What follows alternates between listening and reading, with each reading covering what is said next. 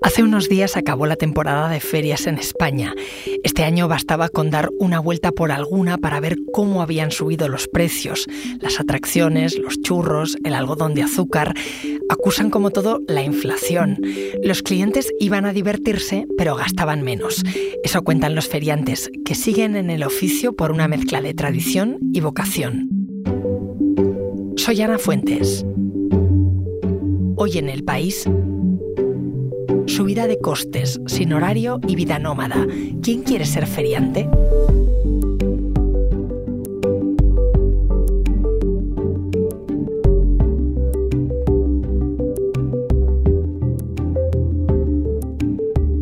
Esta historia la trae mi compañero Juan Navarro. La idea de este podcast surge de un tema que ofrecía la sección de economía, cómo gestiona la inflación un gremio como los feriantes. Pues lo que está pasando es, como tú dices, que todo está subiendo y que este verano ha sido un verano marcado por las subidas de precios. Eh, los hoteles, los aviones, los apartamentos. Esta es Cristina Galindo, compañera del periódico, explicándole a Ana Fuentes en el primer podcast de la tercera temporada de Hoy en el País cómo iba a ser la cuesta de otoño para los hogares españoles. Cristina hablaba de que la inflación, salvo algún repunte, está bajando desde julio de 2022. Lo que pasa es que ese descenso aún no se nota en los bolsillos. Sin embargo, es curioso que el consumo ha aguantado durante las vacaciones, porque la pandemia ha hecho que prioricemos el gasto en ocio a otros gastos, ¿no? Es un poco el carpe diem. Eh, preferimos irnos de vacaciones que cambiar el coche o comprar una nevera nueva. De esas ganas de vivir la vida, aunque sea apurando ahorros, también se han beneficiado las ferias que en España se celebran en vacaciones y hasta ya ha entrado el otoño. En septiembre se celebra la feria de mi ciudad, Valladolid, es como las demás. Hay barracas de algodón de azúcar, carruseles, atracciones más intensitas, tómbolas y puestos de dardos donde no pinche ni un globo en tres tiradas. Dando una vuelta pude comprobar que, como protestaban algunas chavalas, las atracciones cada vez valen más. Las más caras, como el Skylab, el ratón vacilón o la V, cuestan 5 euros por viaje y 3,5 las medianas. Tras esa subida hay varias causas. Un aumento en las tasas para las caravanas que se instalan en el recinto, el gasoil para desplazarse, la cuota de autónomos, el precio de los alimentos y, por supuesto, la electricidad. Porque menuda cantidad de energía hace falta para poner en marcha la feria.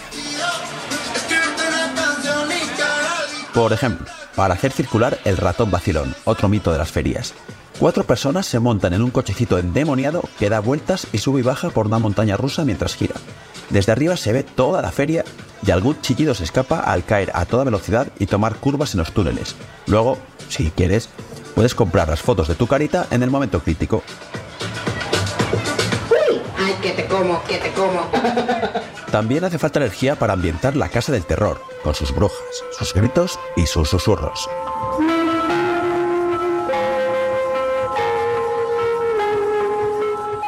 Andando por el Real de la Feria de Valladolid, supe que las atracciones que más consumen son las montañas rusas.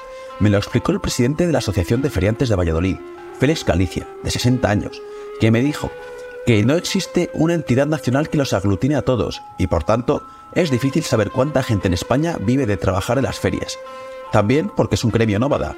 Aunque en ese recinto de Valladolid trabajan alrededor de 400 personas, muchas repiten en otras ciudades, en otras provincias y hacen largas distancias para darnos entretenimiento en fiestas patronales de toda España.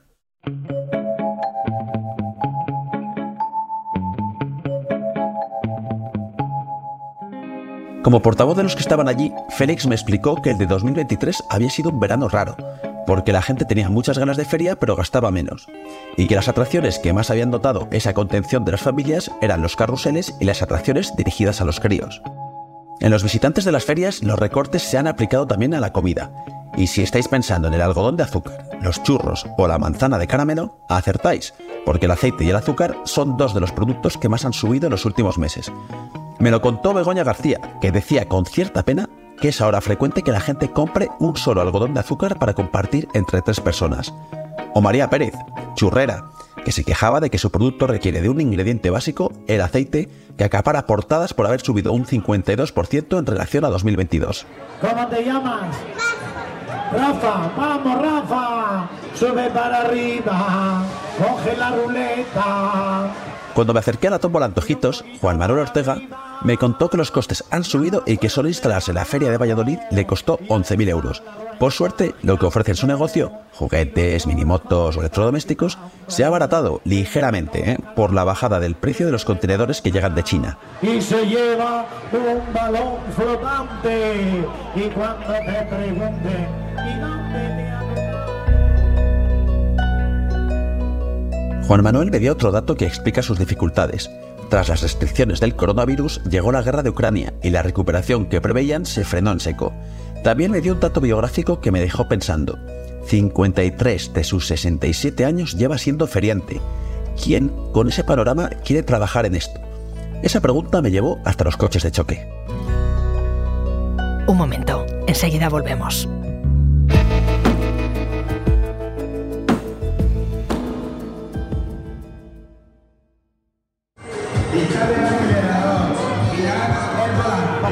Pues es que las pizzas van por sacos y por kilos.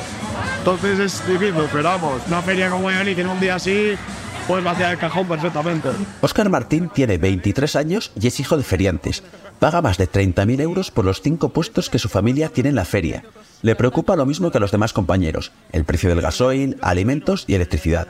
Y asegura que la gente mira más el bolsillo que antes. Pero también me explica que el trabajo de feriante tiene sus propios problemas. Aquí en este negocio tampoco hay que estarse a vender fichas, hay que estar muy pendiente también de que la gente meta las fichas, de que vaya bien sentada, de que los peques lleven el cinturón. Eh, estaba el loro también de, de los ballestines, que es la forma esa que, da, que hace contacto, que no se dé ninguno a la vuelta, que no se meta nadie a la pista. O sea, que hay que estar con muy locos en esta atracción y por eso mismo ahora cuando me estás preguntando, me estaba echando un vistazo por ahí encima y... ¿Cuatro veces? Si quieres, cuéntame, si. ¿Hay mucho cafre? mucho cafre, buah, de todo, pero Valladolid es una feria en que no hay tanto borracho, ¿sabes?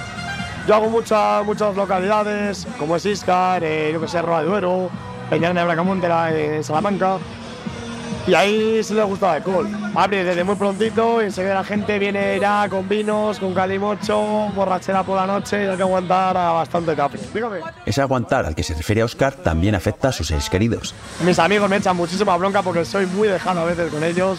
Soy una persona que estoy al móvil a llamadas a todo, pero luego me cuesta mucho escribir en WhatsApp, entonces soy muy así. Y en este mundo es muy difícil, o sea, es como te cuento. El día de mañana que tenga un círculo más cerrado y tal, o sea, en la feria tengo mis amistades. O sea, eso sí, en la feria nos llevamos muy bien entre nosotros. Hay gente joven con la que salir de fiesta, con la que ir a comer, con la que irte de escapada, y eso no puede faltar. Pero lo que te digo, de alguien de fuera y tal, eh, fa- yo qué sé, de pareja tal, es complicado tenerla. Dice Óscar que es complicado tener pareja. Y decido entrar ahí. Ahora que conciliar es un tema que no se puede evitar cuando hablamos de condiciones de trabajo. Efectivamente, sus horarios marcan mucho su vida familiar. Pero también la responsabilidad que tiene llevando un negocio como el de los coches de choque. Tengo una vida complicada, de hecho, bueno, la pareja que he tenido, pues uno de los grandes inconvenientes es mi mundo. Porque claro, esto no es un trabajo de 8 horas, te vas a tu casa, comes con tu pareja, duermes con tu pareja. En este caso yo tenía una pareja que no era de- del ámbito familiar, o sea, de la feria, ¿sabes? Entonces, bueno, ha costado mucho que lo entendiese y tal, y al fin y al cabo, pues bueno, por circunstancias no se ha dado. Pero es muy complicado estar en este mundo, como te digo, no me cansaré de decirlo nunca, o sea, esto nadie lo va a entender, nadie fuera nunca va a entender este ámbito. Y es que es muy cansado mentalmente, ¿sabes? Porque yo, por ejemplo, ahora mismo estoy enfocado en mi negocio, ¿vale? En mi negocio, mi familia, en todo lo que hay que pagar, en seguir hacia adelante, yo tengo mucha ambición y de hecho voy a seguir a por más. Entonces ahora mismo no estoy, la verdad, ni para parejas, Me intriga porque un tipo de 23 años quiere dedicarse a un mundo con horarios tan extremos, con un esfuerzo físico considerable y tantas cuestiones que atender además de su público. Tanto le gusta que renunció a su carrera. Yo estudié un grado de electricidad y telecomunicación. Y al fin y al cabo, pues bueno, eh, luchas por lo tuyo, te gusta, llevo aquí toda la vida y vienes y aquí estamos. ¿Queréis copia, chicos? Que no os he preguntado. ¿Copia? ¿No? Vale, ahí te Gracias. Y al final, pues mira, yo tengo un hermano, los dos estudiamos, estuvimos en internado, uno de cuatro. Nos gustó esto, llevamos toda la vida en esto, eh, quisimos ampliar un poco la flota de, de feria y demás, compramos más atracciones, compramos más ruta, y aquí estamos, a día de hoy. Lo noto entusiasmado y quiero saber más. Sé que es hijo de feriantes y rápido me doy cuenta de que a pesar de darles una carrera a sus hijos, habría sido casi imposible impedirle a Oscar dedicarse a esto. A pesar de estar ejerciendo un oficio que está por debajo de su formación, él no siente que esté, como uno de cada tres jóvenes en España, subempleado. Está claro que hace esto porque quiere, y como dice varias veces, por vocación. Hay de todo en la feria, ¿vale? Hay gente que, tiene hijos y no le gusta la feria, porque como te digo, la feria es un mundo muy peculiar, muy duro, te tiene que gustar. Pero en mi caso, eh, nos ha gustado de siempre. Cuando tenía 18 años y no tenía el peso que tengo ahora, alguna vez, no te voy a engañar, lo he pensado.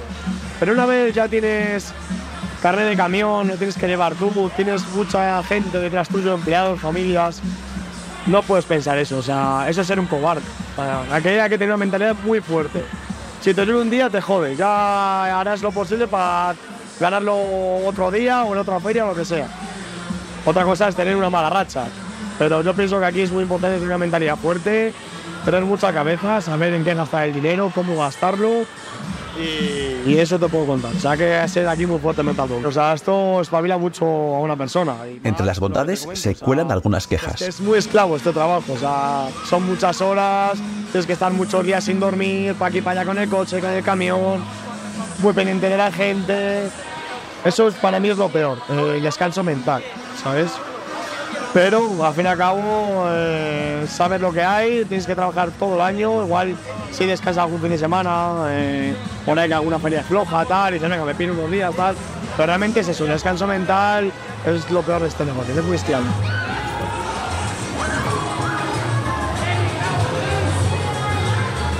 Viajar nos gusta mucho. Entonces, bueno, siempre que estás en una. llegas a una, una localidad, una ciudad, siempre tienes un par de días de, bueno, de, escapada. Puedes ir de compras, puedes estar con los amigos, algún día te vas a buscar, a la bolera, al cine. Eso en cada feria que te da un poco de, de relax. O estar en la caravana de esto que ya has montado, tienes un par de días un día ahí de relax, eso es lo mejor.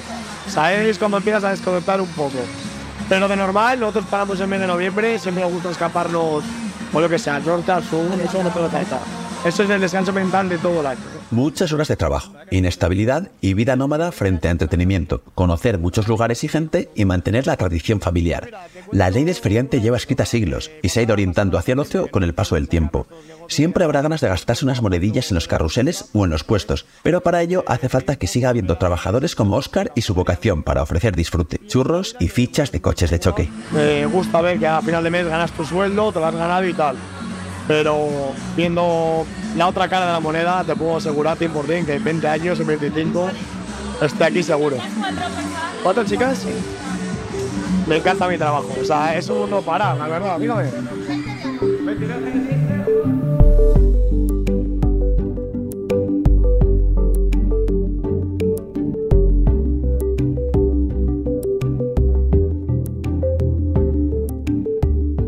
Este episodio lo han realizado Juan Navarro y Silvia Cruz La Peña, que también lo ha dirigido. La grabación en estudio es de Camilo Iriarte, el diseño de sonido de Nicolás Chabertidis, la edición es de Ana Rivera. Yo soy Ana Fuentes y esto ha sido Hoy en el País. Mañana volvemos con más historias. Gracias por escuchar.